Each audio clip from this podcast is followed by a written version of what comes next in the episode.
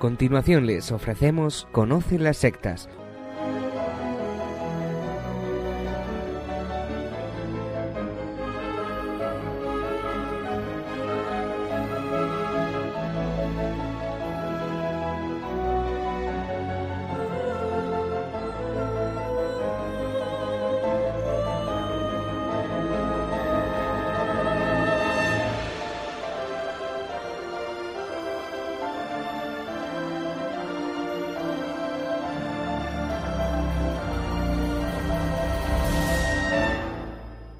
Muy buenas tardes, queridos amigos de Radio María. Empieza en estos momentos Conoce las sectas, el programa de sectarismo de Radio María España, dirigido y realizado por la RIES, la Red Iberoamericana de Estudio de las Sectas. Como ya saben todos ustedes, quien les habla y es habitual, como encargado por la propia RIES para su dirección, Vicente Jara y también con todos ustedes, Izaskun Tapia Maiza. Muy buenas tardes, ¿qué tal? ¿Cómo va todo? Muy buenas tardes a todos, pues estoy muy bien, gracias a Dios. Pues nada, como siempre digo, directos al sumario.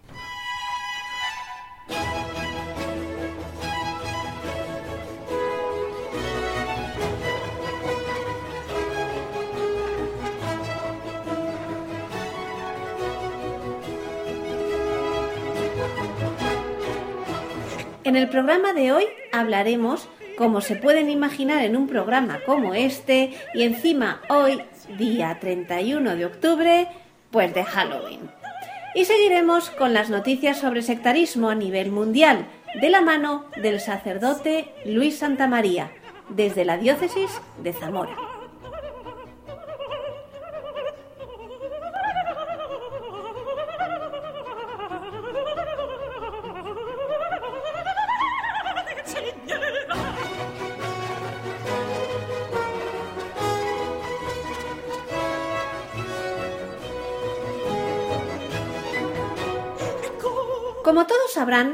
Mañana domingo es la fiesta de todos los santos y el lunes la celebración de todos los fieles difuntos, por lo que este fin de semana, en multitud de lugares de nuestra geografía, la fiesta de Halloween.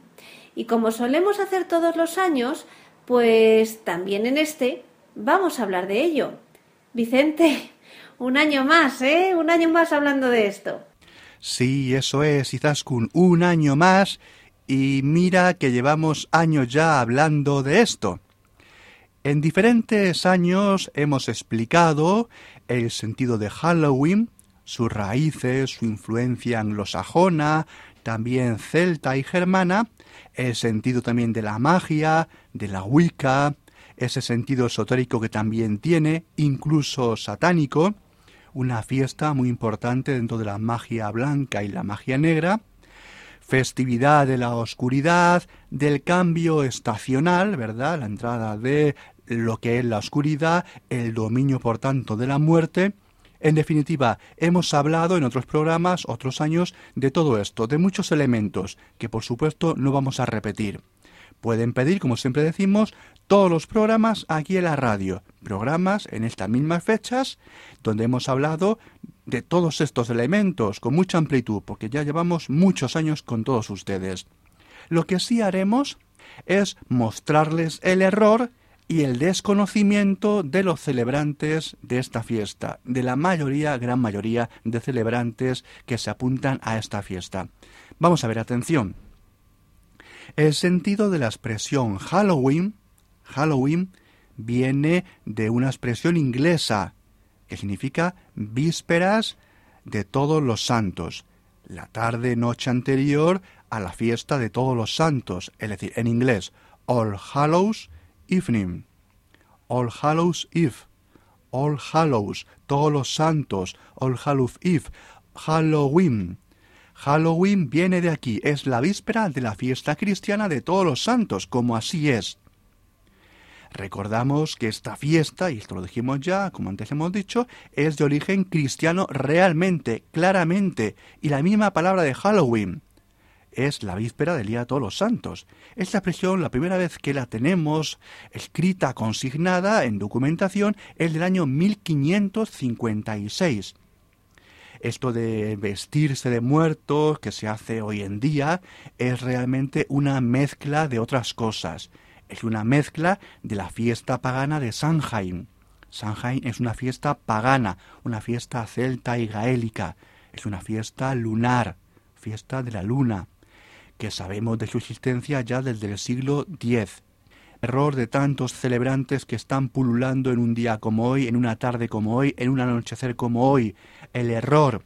Estas personas han mezclado una fiesta pagana una fiesta cristiana y de ahí ha salido el Halloween que anda por ahí tanta gente vestido de monstruos.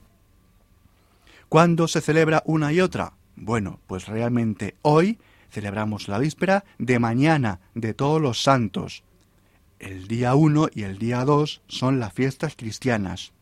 Todos los santos y luego el día 2 todos los fieles difuntos. La fiesta pagana se celebraría de manera no fija en el año, como esta fiesta cristiana, sino según los solsticios, los equinoccios y la luna. ¿Cuándo? Vamos a calcular la fiesta de este año, la fiesta de Samhain, ¿dónde caería? ¿de acuerdo? Porque esto es una mezcla, Samhain con la fiesta de todos los santos. El equinoccio de otoño de este año 2015 empezó o tuvo lugar el día 23 de septiembre. Ahí empezó el otoño. El solsticio de invierno será para este año el 22 de diciembre. ¿Cuál es el día intermedio entre el 23 de septiembre y el 22 de diciembre? Bueno, pues si no me equivoco, antes he hecho aquí los cálculos, es el día 7 de noviembre, por lo tanto, ¿qué hay que hacer? Pues buscar la luna llena siguiente a esta fecha del 7 de noviembre. Es el 25 de noviembre. Y esa es la fecha lunar intermedia equinocial solsticial en que los neopaganos celebrarían la fiesta pagana de Samhain. Pero como, como decimos, esto que anda por ahí la gente vestida estos monstruos realmente es una mezcolanza entre fiestas agrarias gaélico-celtas y la fiesta de la víspera de todos los santos que es mañana, fiesta cristiana.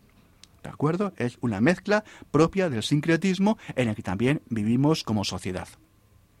Pero esto obviamente es algo que a la gente ni le interesa ni le, ni le importa nada. Lo que la gente simplemente hace, pues hoy y mañana, también ayer viernes, los niños en muchos colegios, lamentablemente, colegios públicos pagados por todos y lamentablemente también colegios religiosos, sobre todo concertados, se apuntan a esta fiesta pagana, también en parte satánica. ¿De acuerdo? Vistiendo a los niños pues con telarañas, con dientes de Drácula, con cuchillos en la cabeza y con chorretones de sangre por el cuerpo. ¿De acuerdo? Lo vemos todos los años, en España, en muchos países. Esto es un desastre. Por lo tanto, Vicente, un contrasentido, como ya explicamos en programas anteriores de otros años. Así es, así es, Izaskun. Pero es que la gente celebra estas cosas por influjo grupal, por influjo del grupo. Vamos, porque lo hacen los demás. Porque cualquier tienda, desde una panadería a una óptica, desde la mercería o al vendedor de pisos, pues tiene en su escaparate unas telarañas o algunas brujas colgando de la lámpara. También recuerdo un año que hablamos de la violencia de los niños, Vicente. ¿Cómo influye en ellos el vestirse de monstruos, de brujas, el atractivo de estos personajes en los dibujos y en las series que ven en la tele? Cierto, cierto, de vestirse de asesinos, de asesinados, de vestirse y disfrazarse de zombis, de degolladores, de locos que desmiembran a sus víctimas, de perder el control con el alcohol, también a veces con las drogas, de pasarse de la raya en un día como este. Algo más permisivo por ser esta fiesta. Vestidos encima de esa forma. La violencia que va junto con las películas que se emiten. Los encuentros en casa de Menganito o de Fulanito, pues para compartir esas películas, quizás para hacer alguna, algunas bromas un tanto macabras. Bueno, pues esto, Halloween. Esto es Halloween y de eso también hablamos hace unos años, de la violencia que supone en tantos niños y en tantos adolescentes una fiesta de este tipo. Pues sí, muchos temas siempre que tienen que ver con la noche del horror, el descontrol, la muerte, los muertos. Una necrofilia, una necrofilia, un gusto morboso por lo, la muerte, una necrofilia que ha venido a través de la televisión y que ha inundado todo el mundo occidental, que se viste con lo que ve en sus series y en sus películas preferidas, que en general son americanas. Una influencia que ha cubierto todo el ámbito europeo, también español. Y como hemos dicho siempre, la Iglesia no ha sabido frenar. La Iglesia no ha sabido frenar. Y muchas veces muchos colegios también concertados de congregaciones religiosas pues han caído vistiendo a los niños pues de todo este tipo de personajes. Monstruos. Y claro, pues a vestir a las niñas de brujas y a los niños de asesinos en serie. Todo muy familiar y muy religioso, ¿eh? Una pena, sí, Vicente. Pero también hay iniciativas diferentes, cristianas de verdad, que otros años hemos ido mencionando. ¿Hablamos de ello? Claro que sí, claro que sí. Pero si te parece, Izaskun, antes vamos a contar un cuentecito.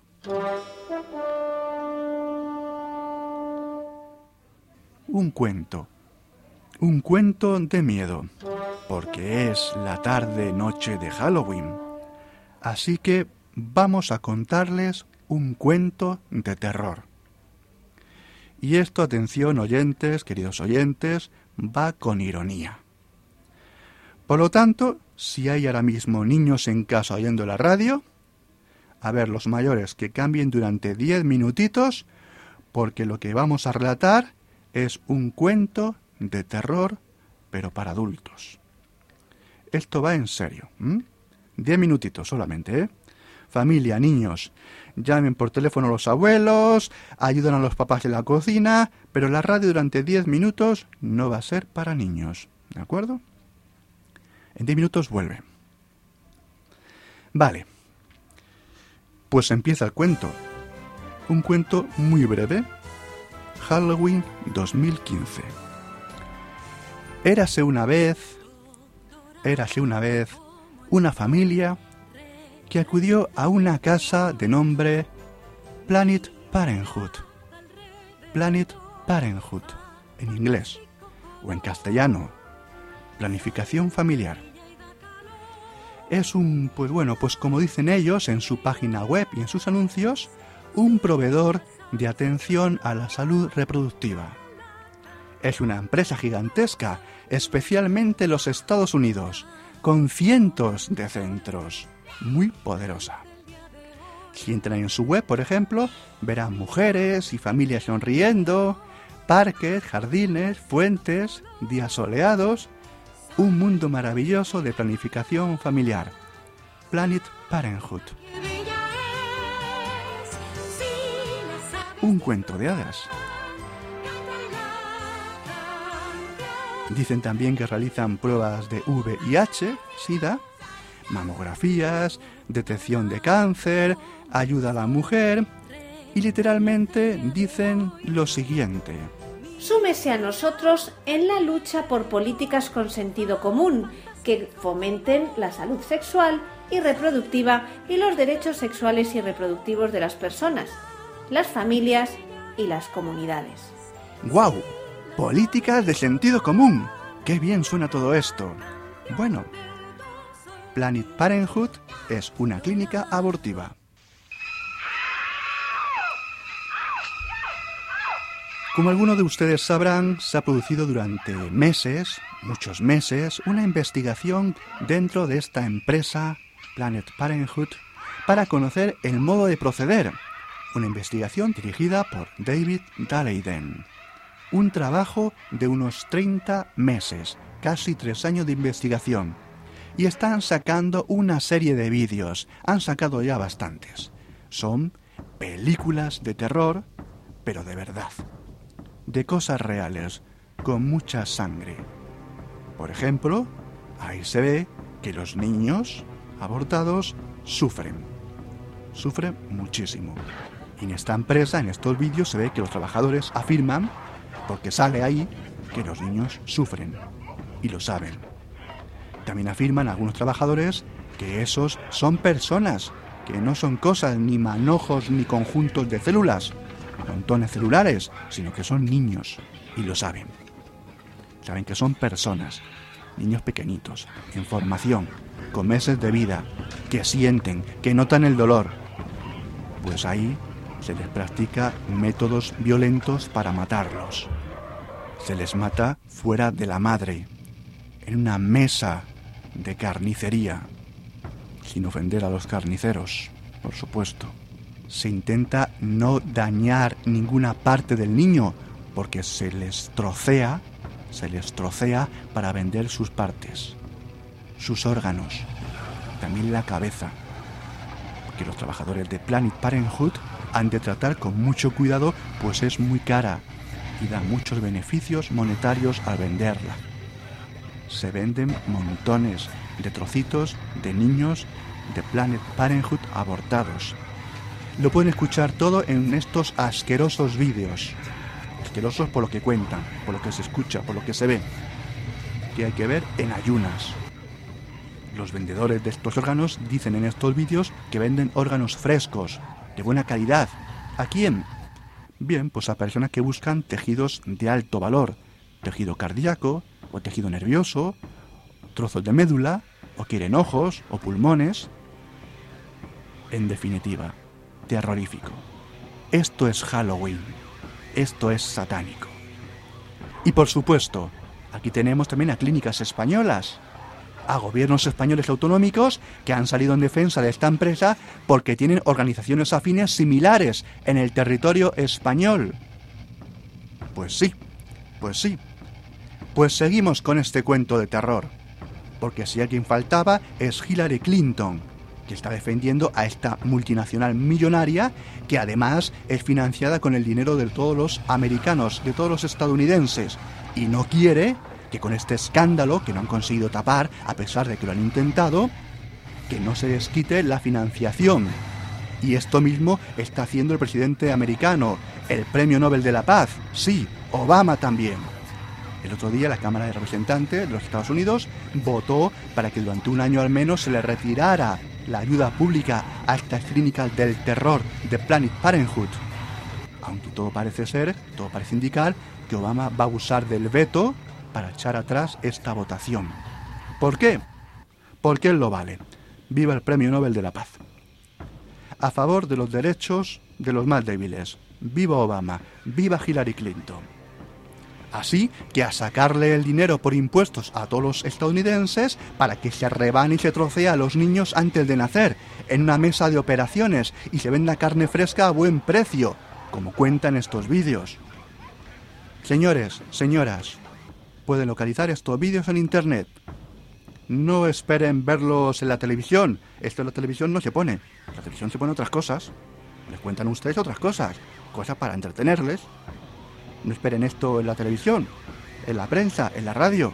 Solamente en Radio María. Aquí se lo contamos. Busquen por internet y no se dejen manipular. Planet Parenthood. Planificación familiar muchos vídeos de terror y aún faltan muchos vídeos por salir. Van saliendo poco a poco. ¿Mm?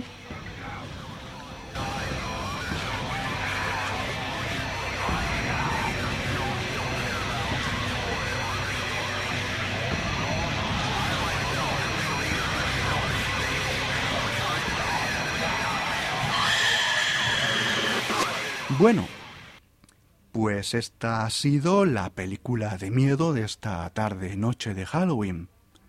Y recuerden, esto no es ficción, esto es totalmente verdad.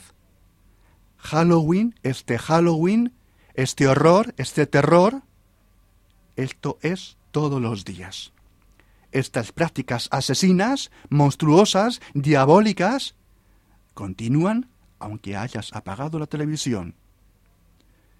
Ahora, cuando acabe el programa, pues date un paso por la calle a ver a la gente vestida de asesino, de loco con una sierra mecánica, empapados en sangre, zombies con mandíbulas desencajadas, brujas de todo tipo, y nada, disfrutar de la fiesta de Halloween.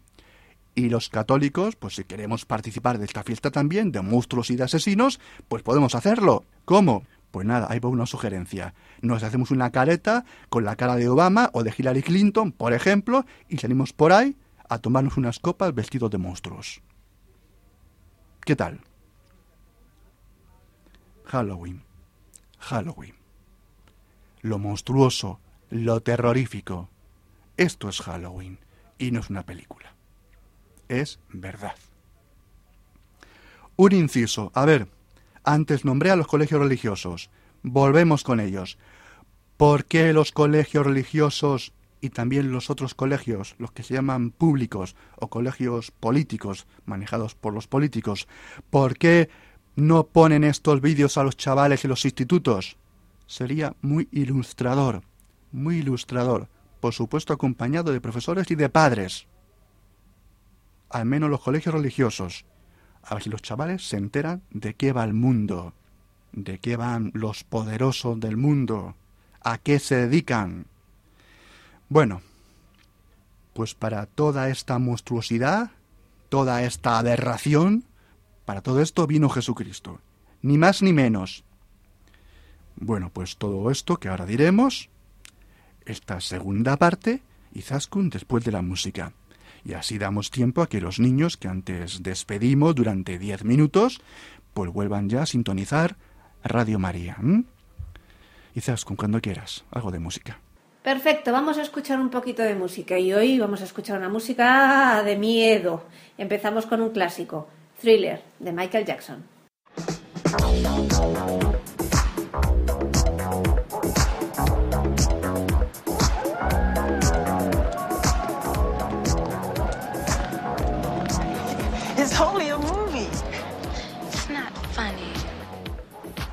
skier, weren't you?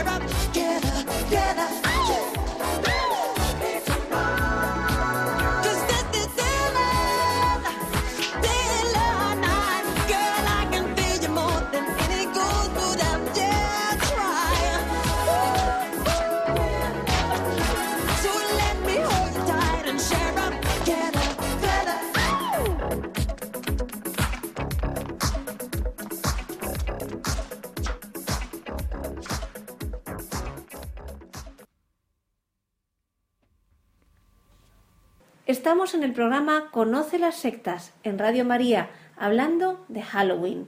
Y después de comentar algo de programas pasados que pueden pedir aquí a la radio, tratando en profundidad diferentes aspectos de esta horrible fiesta y un cuento macabro real, Vicente, ¿qué hacer?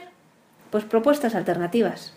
Lo primero es recordar lo que dijimos antes, que entre la gente, los niños o los muchachos que ahí ven esta fiesta de Halloween, pues realmente no tienen mucho conocimiento de ella, de sus raíces, de cómo surgió, de sus cambios culturales, de ese sincretismo entre lo pagano y lo cristiano. Realmente simplemente lo que hacen es pues lo que hace todo el mundo. Esta es la misma queja que los cristianos decimos de fiestas totalmente nuestras, de fiestas totalmente nuestras, que decimos y nos quejamos que la gente no conoce el sentido de la Navidad, decimos que la gente no conoce el verdadero sentido de los Reyes Magos, de la Epifanía, decimos y nos quejamos que la gente se deja llevar por la Semana Santa simplemente, pero que no conoce su significado. Es decir, lo mismo que diríamos de Halloween. La gente no conoce el significado. La gente simplemente, en general, hace pues lo que hace la sociedad, lo que hacen los demás. Vamos, que no hay una base profunda, no hay raíces fuertes en esta tradición. Así es, así es. E igual que vino una tradición, igual que vino, pues puede irse. Porque realmente, realmente son muy pocas personas las que viven y celebran la fiesta de Halloween como una fiesta neopagana, como fiesta mágica, como fiesta ancestral del paganismo, como fiesta satánica incluso. Claro que hay personas que celebran así Halloween, pero son muy pocas, gracias a Dios. ¿eh? En general la gente se viste de monstruos porque todo el mundo se viste. ¿Y cómo vas a ir a la discoteca o al bar de abajo del barrio con tu grupo de amigos y todos van vestidos y tú sin disfrazar? En este día el raro pues es el que no, no está disfrazado de monstruo y mucho más difícil en colegios. Por lo tanto las raíces son muy débiles. Lo que hay que hacer es intentar que no penetren más profundamente. Bueno, al menos un mensaje optimista. Pues seguimos con el optimismo y les cuento una cosa que está ocurriendo ahora mismo.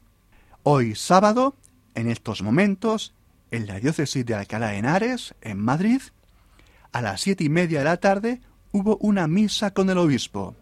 En la catedral, el obispo, don Juan Antonio Rey Pla. Al acabar la misa a las siete y media, empezó una hora de adoración ante el Santísimo. Rezo del Rosario.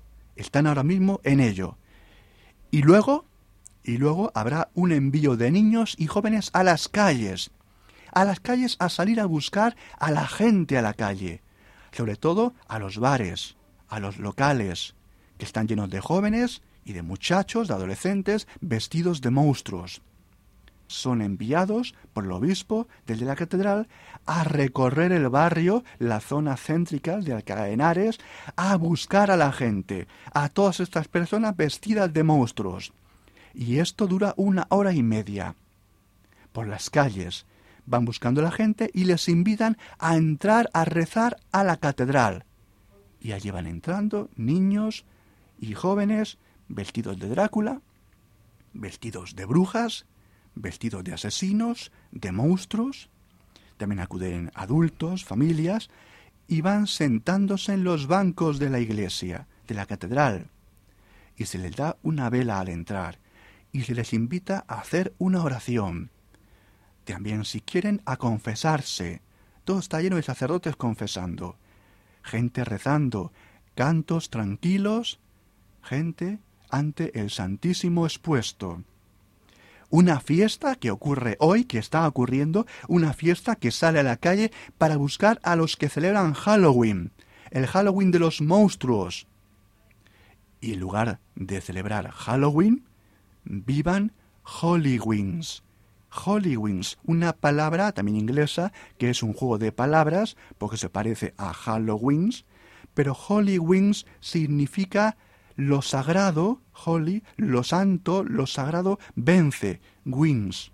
Holy wins significa lo sagrado vence, lo sagrado gana.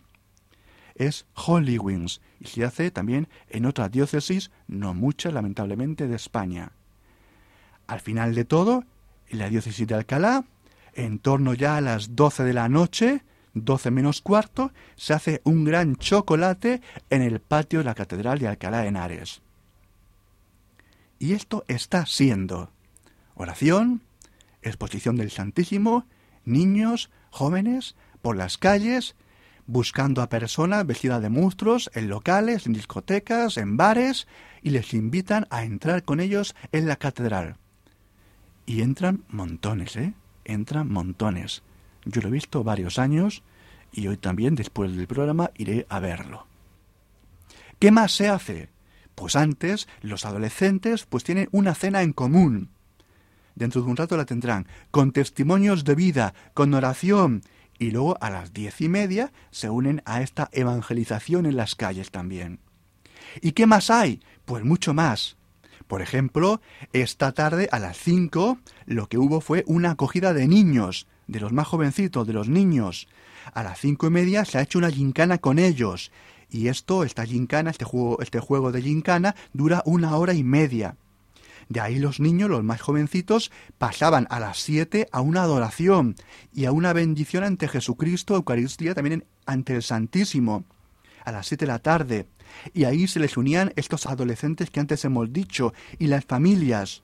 Y todos al final se juntan en la Catedral de Alcalá de Henares, los adolescentes, los más jóvenes, los más niños, las familias, los adultos. Es maravilloso. Es maravilloso. Recordarles a todos ustedes que aquí a este programa de Conoce las Sectas hace unos años trajimos al párroco, a Juan Miguel Pringo y Coechea, vicario para la evangelización y la cultura de la diócesis de Alcalá de Henares. Juan Miguel nos contó todo esto, un año aquí en Conoce las Sectas, un día como hoy. Pueden pedir también el programa. Yo les invito a todos, queridos amigos, a marchar hoy a Alcalá de Henares y vean, si están cerca por supuesto, y vean lo que ocurre. Especialmente si son sacerdotes, seminaristas, religiosos, religiosas, agentes de pastoral, familias, y vean la maravilla de lo que allí sucede una tarde noche como hoy. También se pide que si quieren los niños pueden ir vestidos de angelitos o de su santo favorito.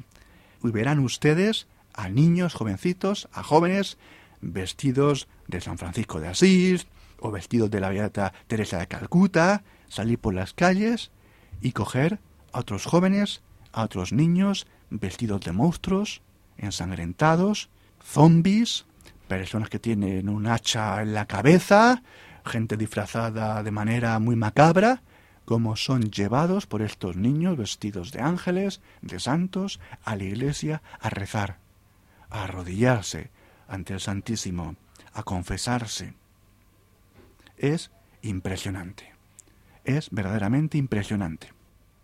Y se me olvida, porque hay muchas cosas, porque también estas personas, estos jóvenes y muchachos, van por las casas, van los niños, los jóvenes por las casas y llaman al timbre y te invitan a que vayas con ellos a rezar, a tomar chocolate, van por los pisos invitando a las personas. Es maravilloso. Y esto es lo que hay que hacer. Y esto es lo cristiano. Y esto realmente es arrollador. Es maravilloso. Es un plan espectacular. Y si se hicieran todas las diócesis y en todos los colegios religiosos y las catequesis durante la semana con niños disfrazados de santos, de angelitos, ante esto, ante esto, el Halloween monstruoso no tiene futuro. Y un apunte final. A los adultos que escucharon el cuento de terror y de horror de Planet Parenthood, planificación familiar, con este tipo de pastoral y de evangelización, eso no ocurriría porque lo santo, lo sagrado, vence. Holy wins. Lo santo vence.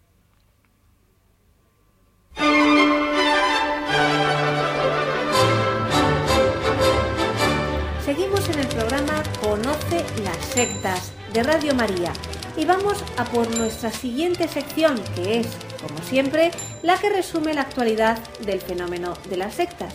Ya tenemos con nosotros al padre don Luis Santamaría, sacerdote diocesano de Zamora. Buenas tardes, noches, padre Luis.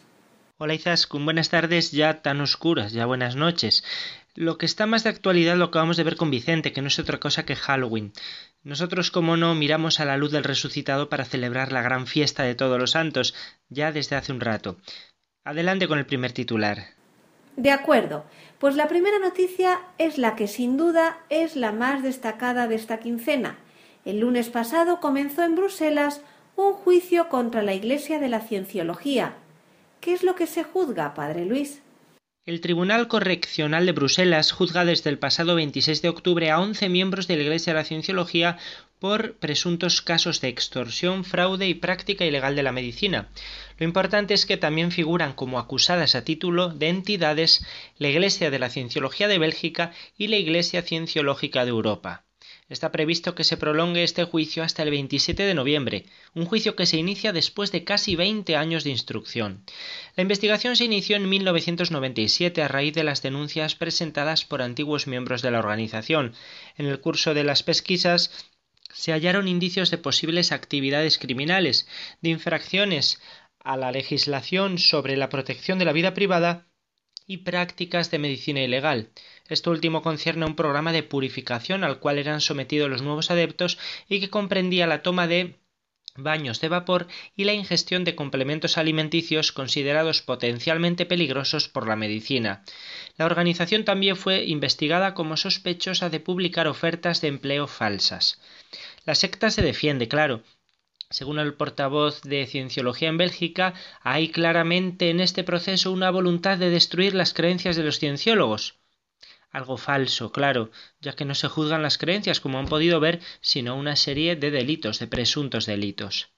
¿Sabemos algo de lo que se ha dilucidado estos días en el tribunal belga? Sí, los medios han ido publicando algunas cosas. El juicio comenzó el lunes con la declaración de un ex adepto de la secta que fue su tesorero en Bélgica hace años. Explicó, entre otras cosas, que la venta de materiales reportaba al grupo unos ingresos de 5.000 euros semanales, de los que 3.000 eran empleados para pagar los sueldos del personal. Otros porcentajes del dinero eran enviados a la Central Europea de la Organización en Copenhague y a la sede mundial en Los Ángeles algo que, según el ex tesorero, era fiscalmente legal. Pero más allá de esos ingresos legales por la venta de libros, DVDs y otros materiales para uso de los adeptos, otra importante fuente de financiación estaba integrada por las donaciones de los miembros y empleados, una práctica habitual. Y aquí se habló del ejercicio de auditación, algo propio de esta secta, una especie de interrogatorio o confesión, entre comillas, hecha por un auditor eh, un auditor de la propia secta, a alguien que forma parte del grupo y quiere evolucionar hacia el estado de clear, claro. Eh, esto se hace con la utilización de un aparato llamado emeter. Un miembro de la cienciología, según se dijo en el juicio, pagó 10.000 euros para poder convertirse en auditor profesional. También se ha explicado en estos días la trayectoria que recorren los miembros del grupo, llamada el puente a la libertad total, y para la que se proponían como elementos necesarios el ejercicio físico, la sauna y los complementos alimenticios, que cité antes. Todo ello, por supuesto, con importantes desembolsos económicos a modo de pago. Como le dijo el presidente del tribunal a una ciencióloga que defendía su derecho a gastar el dinero que quisiera para lograr su curación, tienes que ser rico para ser cienciólogo. Otra persona que prestó su testimonio al diario Le Soir fue Alex, que trabajó tres meses como administrador en la secta, pero no llegó a cobrar ni un céntimo de su sueldo. Por eso dice sin rodeos abusaron de mi confianza. Su función, explica, era convencer a los adeptos para que no abandonaran sus tratamientos y prácticas cuando algunos de ellos llegaron a gastar hasta veinte mil euros. La siguiente noticia nos lleva al país vecino, a Holanda, donde la cienciología también es protagonista, ya que sus autoridades le han retirado sus estatus fiscales de beneficencia. Así es, Izaskun, la rama holandesa de la Iglesia de la Cienciología tiene problemas también. Ha perdido su estatus fiscal como institución de beneficencia pública y las ventajas fiscales que implica esta consideración en una sentencia dictada por el Tribunal de la Haya el pasado 21 de octubre. El tribunal decidió que las ventas que hace la Iglesia de la Cienciología de costosos cursos y sesiones de terapia están claramente dirigidas a obtener una ganancia y por lo tanto no procede que esté en la lista de caridad de las autoridades fiscales. Los cienciólogos creen que hay dos grandes divisiones de la mente, la mente reactiva y la mente analítica. La mente reactiva está ahí atrás, guarda imágenes dolorosas y debilitantes engramas que llaman engramas una especie de traumas que alejan a las personas de su verdadera identidad y de su desarrollo personal.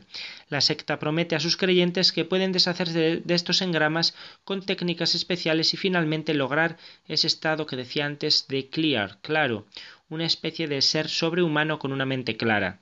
La Iglesia de la Cienciología ofrece cursos y sesiones de terapia para trabajar en pro de este estado de clear y que ascienden rápidamente a miles de euros. El tribunal dictaminó que esos cursos cuestan bastante más que las tasas medias escolares de las instituciones educativas comerciales. Según el tribunal, la cienciología busca conscientemente beneficios para llenar su caja y ha sido capaz de obtener una riqueza sustancial como esta. La Iglesia de la Cienciología todavía puede apelar contra esta decisión, pero aún no está claro si lo harán. Un portavoz de la secta consideró la sentencia del juez como una discriminación por causa de creencias religiosas. Como vemos, otra vez lo mismo, la misma defensa. En Alemania, la Cruz Roja ha expulsado de su sede a una secta sanadora, los amigos de Bruno Groening. La Cruz Roja ha cancelado un evento de un grupo sectario en la localidad de Illertissen, en Baviera. El círculo de amigos de Bruno Groening un movimiento basado en la sanación espiritual había programado celebrar sus reuniones en los locales de la Cruz Roja de, este local, de esta localidad de Baviera. El motivo de la cancelación es una investigación sobre el grupo que reveló que los seguidores de este culto sanador dicen que no hay enfermedades incurables. no solo a los ojos de la Iglesia Católica, por ejemplo a la diócesis de Augsburgo, sino también para la Comisión de Investigación del Bundestag del Parlamento Federal de Alemania, se trata de una comunidad sectaria. El problema con el círculo de amigos de Bruno Gröning, según los expertos, es que en este grupo se le culpa al propio paciente de su enfermedad. De acuerdo con el lema, si el cáncer no desaparece, la culpa recae en el paciente, pues eh, todo esto viene debido a que el sanador milagroso Gröning siempre hablaba de una corriente curativa que podría ser recibida por el paciente si tiene derecho a ella.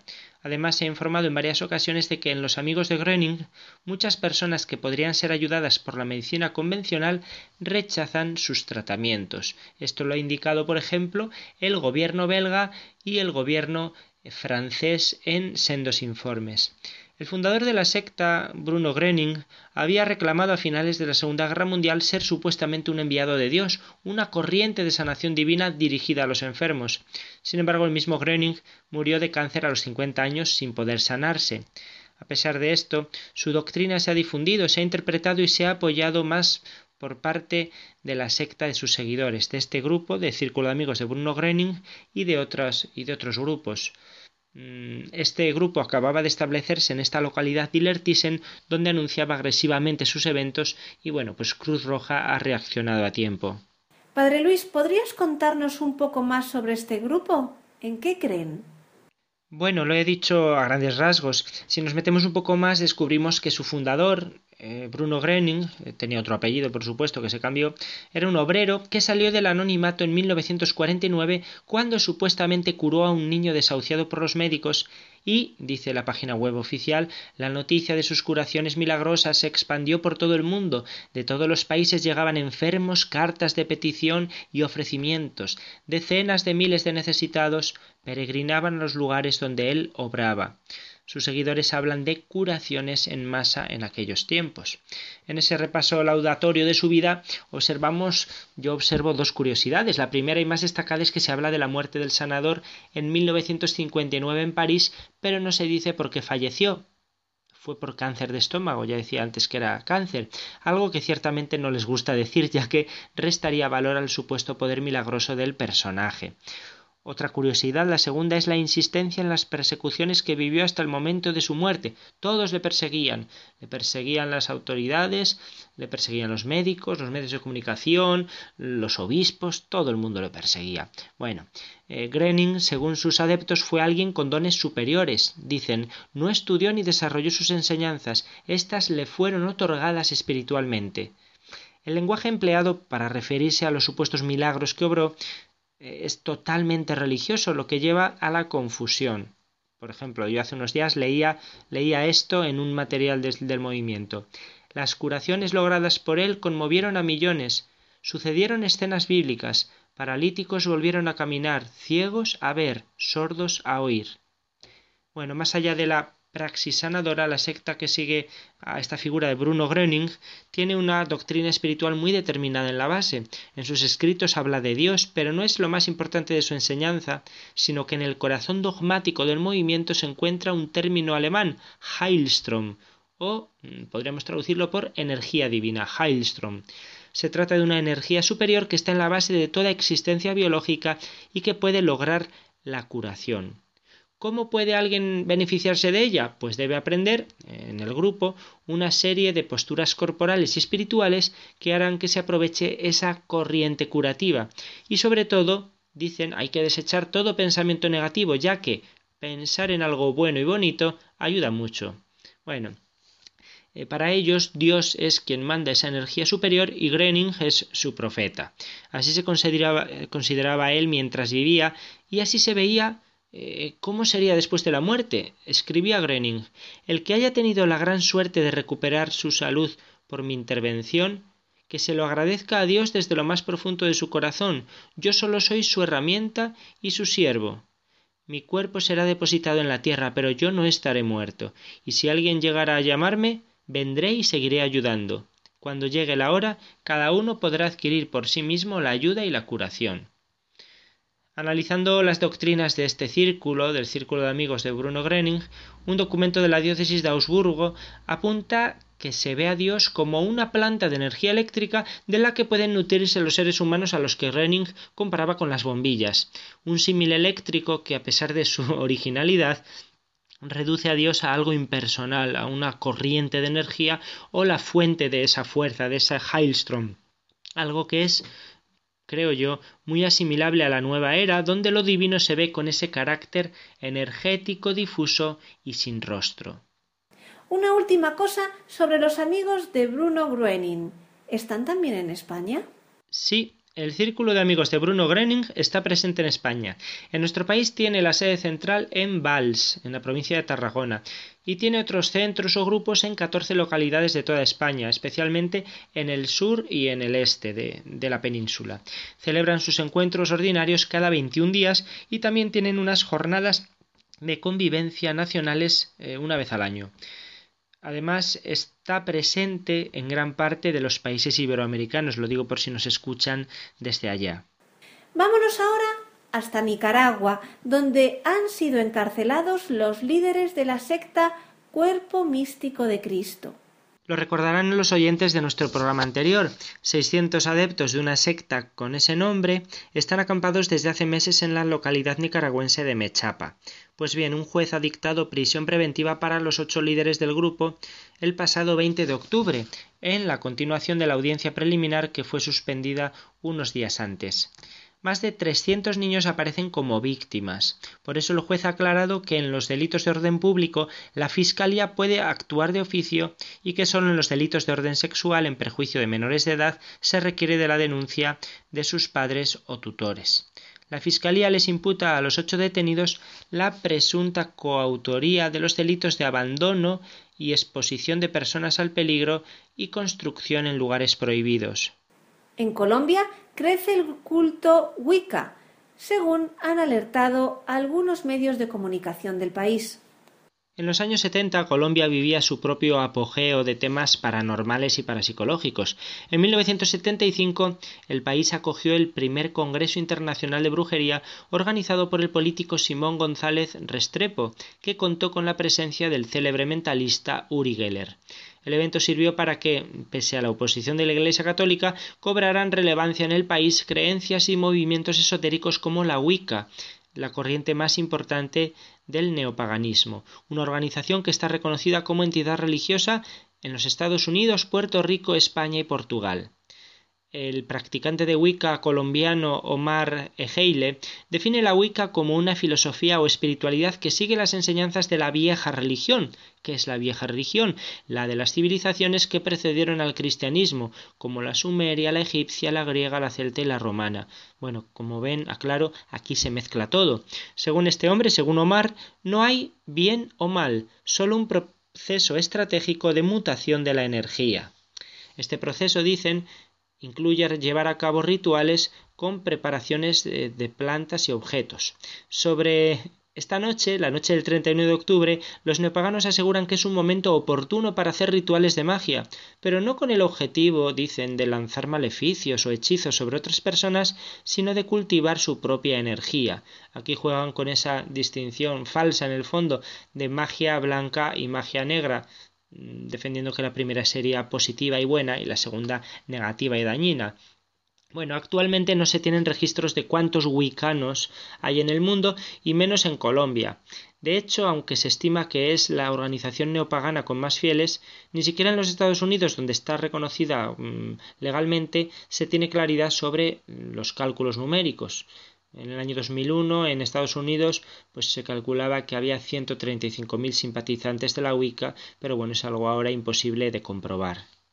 Ahora vamos con una noticia curiosa que ha aparecido en el boletín informativo de la Ries con este titular. Los profesionales del esoterismo reconocen que el 90% lo hacen para lucrarse. Ciertamente curiosa esta noticia que extrajimos del diario Jaén. La aparición en esa provincia de ese tipo de profesionales y de las personas que acuden ha aumentado en un 85%, aseguran desde la Asociación de Parapsicología e Investigación Inframundo, con sede en Jamilena.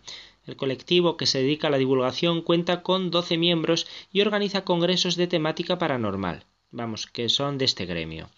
Y escuchen lo que siguen diciendo estos mm, estudiosos de la parapsicología. La fe mueve montañas y es verdad. Si alguien cree en una idea y va por ella, posiblemente suceda. En la asociación muchas veces utilizamos un amuleto para protegernos de energías negativas, pero eso también depende de la sugestión de la persona o de lo que te hayan dicho para lo que sirve. El ambiente del esoterismo gira alrededor de la fe. Tener potencia, dicen, tener fe, perdón, tener fe potencia las consecuencias de estas actuaciones, aunque con cuidado, dicen los de Asociación de Parapsicología e Investigación Inframundo. Se conocen casos de personas que han llegado a ciertos videntes y tarotistas y que le han transmitido que su pareja le ha sido infiel. Algunas de esas personas han dejado a su pareja porque se lo dijo este profesional. No creemos que llevar al extremo esas lecturas sea conveniente. Bueno, lo dicen ellos, ¿eh? Por aproximarse a un porcentaje, creen que el 90% de las personas que se dedican a todo esto, a la, adivinación, a la astrología, van a lucrarse. Por eso el portavoz de este grupo añade cualquier gran sanador o guía espiritual como Jesucristo, Buda o Mahoma no cobraría. Sin embargo, estos convierten el esoterismo en un negocio, y me consta que hay grandes sanadores y yo mismo lo he visto. No lo discuto, pero también hay intrusismo y gente que se considera sin serlo. Bueno, como vemos un poco liada la cosa, pero aquí pues reconocen lo que hay dentro de todo este mundo. Hasta aquí han llegado las noticias de este programa. Gracias, Padre Luis, por traernos de nuevo la actualidad del fenómeno sectario. Un placer como, como, siempre, Izaskun, y gracias a vosotros. Por cierto, aprovecho para decirles a los oyentes que nos han pedido un nuevo servicio a las Ries desde otro programa de Radio María y he asumido yo esta tarea, igual que Vicente dirige aquí Conoce las sectas. Bueno, pues se trata del programa Razones para Creer, que tiene también periodicidad quincenal y que se emite a las doce de la noche, en la medianoche del martes al miércoles. Y toca siempre, para que se acuerden, en la semana que iniciamos nosotros con el programa. Así que dentro de tres días volveré a Radio María para hacer un pequeño comentario relacionado con estos temas eh, en contraste con nuestra fe, con la fe cristiana, en ese programa que dirigen Lucho Ruiz y el padre Óscar Martínez. Qué buena noticia, de verdad. Te escucharemos. Hasta el próximo programa, Padre Luis. Feliz solemnidad de todos los santos y hasta dentro de dos semanas, si Dios quiere. Seguimos con música y ahora vamos a escuchar otro clásico, la música de la película Cazafantasmas.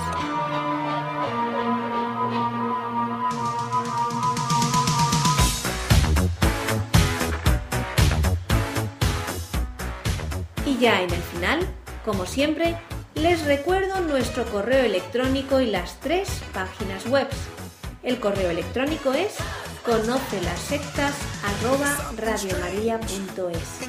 La web de la RIES, la Red Iberoamericana de Estudio de las Sectas, es www.ries-sectas.tk, donde podrán suscribirse al boletín semanal de manera gratuita.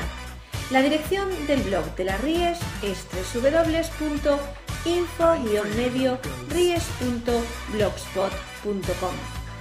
También pueden leernos dentro del portal de noticias religiosas de Infocatólica, cuya web es www.infocatólica.com. Si alguno de ustedes, queridos radioyentes, desea alguno de los programas de Conocer las Sectas, para ustedes mismos, para un familiar, para un amigo, como un regalo, ante alguna necesidad por alguno de los temas aquí tratados o por la razón que sea, pueden llamarnos al teléfono 902 500 518. Lo repito, 902 500 518. Muchas gracias, buenas tardes de parte de todo el equipo, que está compuesto por Vicente Jara, Luis Santamaría y quien les habla, Izaskun Tapia Maiza.